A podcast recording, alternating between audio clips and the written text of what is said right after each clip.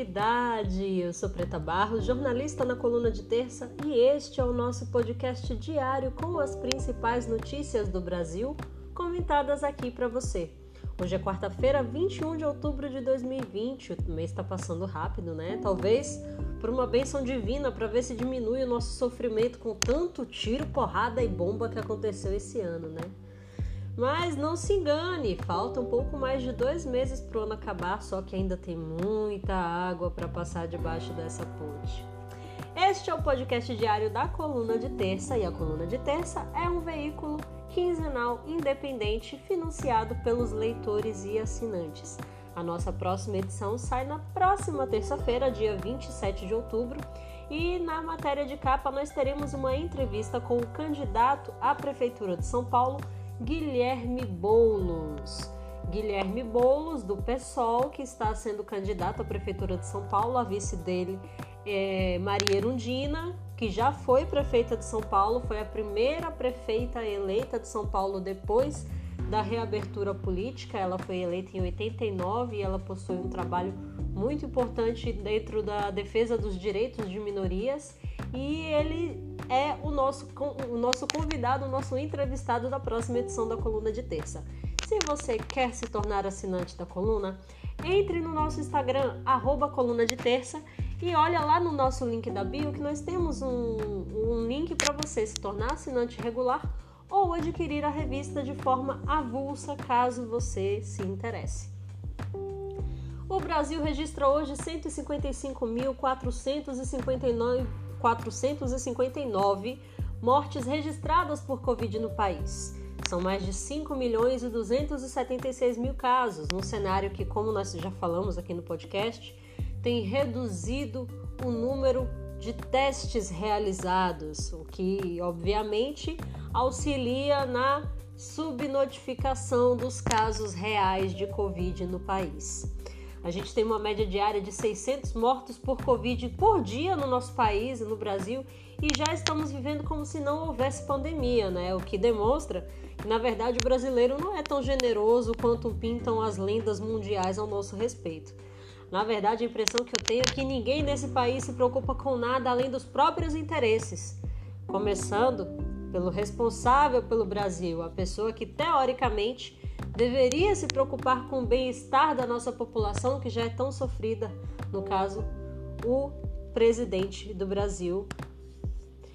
E eu tô falando isso por conta da novela da vacina, né? Ontem a gente noticiou aqui um acordo realizado pelo Ministério da Saúde, anunciado pelo ministro General Pazuello, da compra de vacinas chinesas que estão sendo produzidas em parceria com o governo paulista, a vacina chinesa chamada de Coronavac. Mas olha o rolê.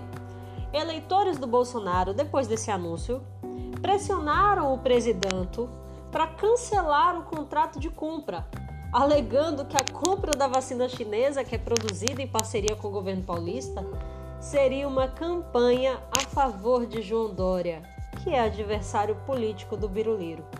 Bolsonaro não só negou a compra, como também desautorizou o general Pazuello na mídia, disse que já mandou cancelar. Um capitão que humilha um general por questões políticas. Ou seja, dane-se a população que está passando necessidade sem trabalhar oito meses, sofrendo com falta de saúde pública, querendo sair de casa de forma segura.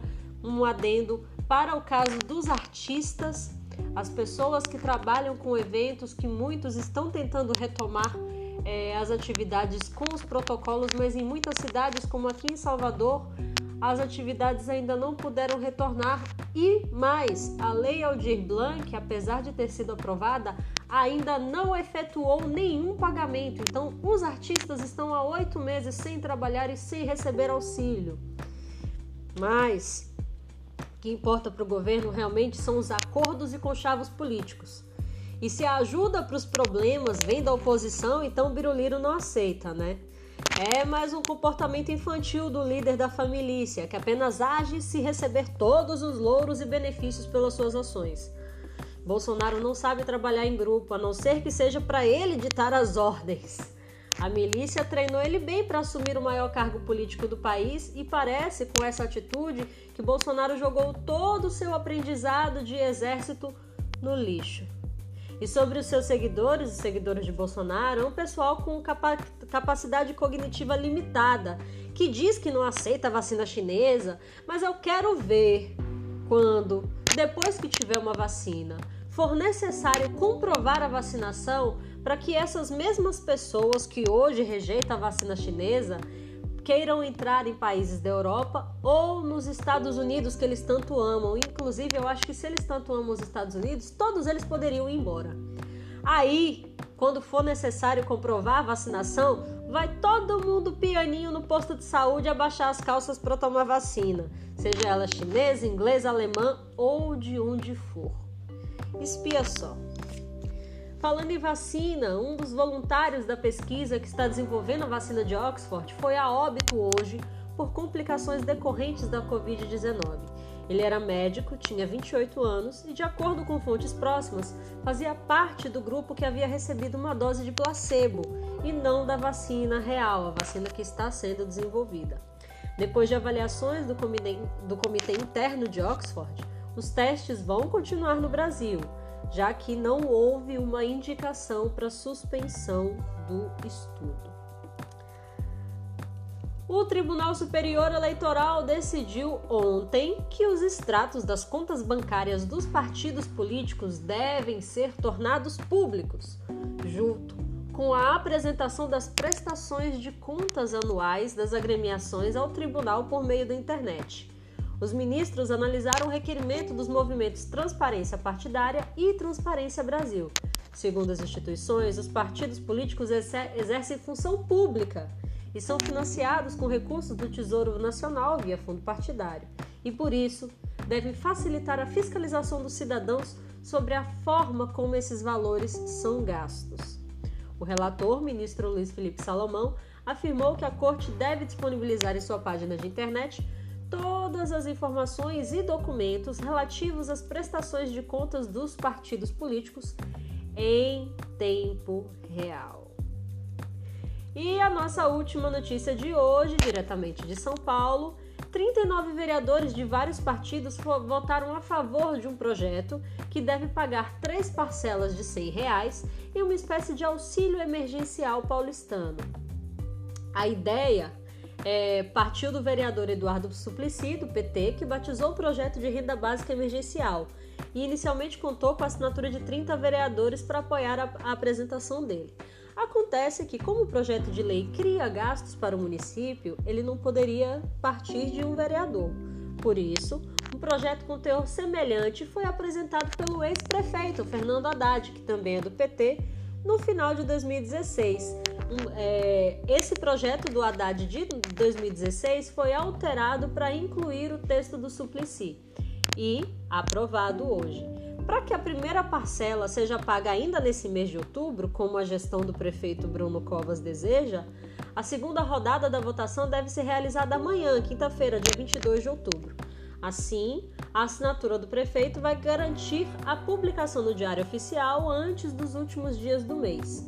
Esse projeto de renda básica emergencial em São Paulo deve beneficiar entre 1 milhão e 300 mil pessoas que moram na cidade de São Paulo. Uma emenda apresentada pelo vereador Antônio Donato, que também é do PT, estendeu de dois para três os membros de cada família que podem receber o benefício, ou seja, em cada, cada família pode receber até 900 reais no valor total de auxílio de renda básica emergencial.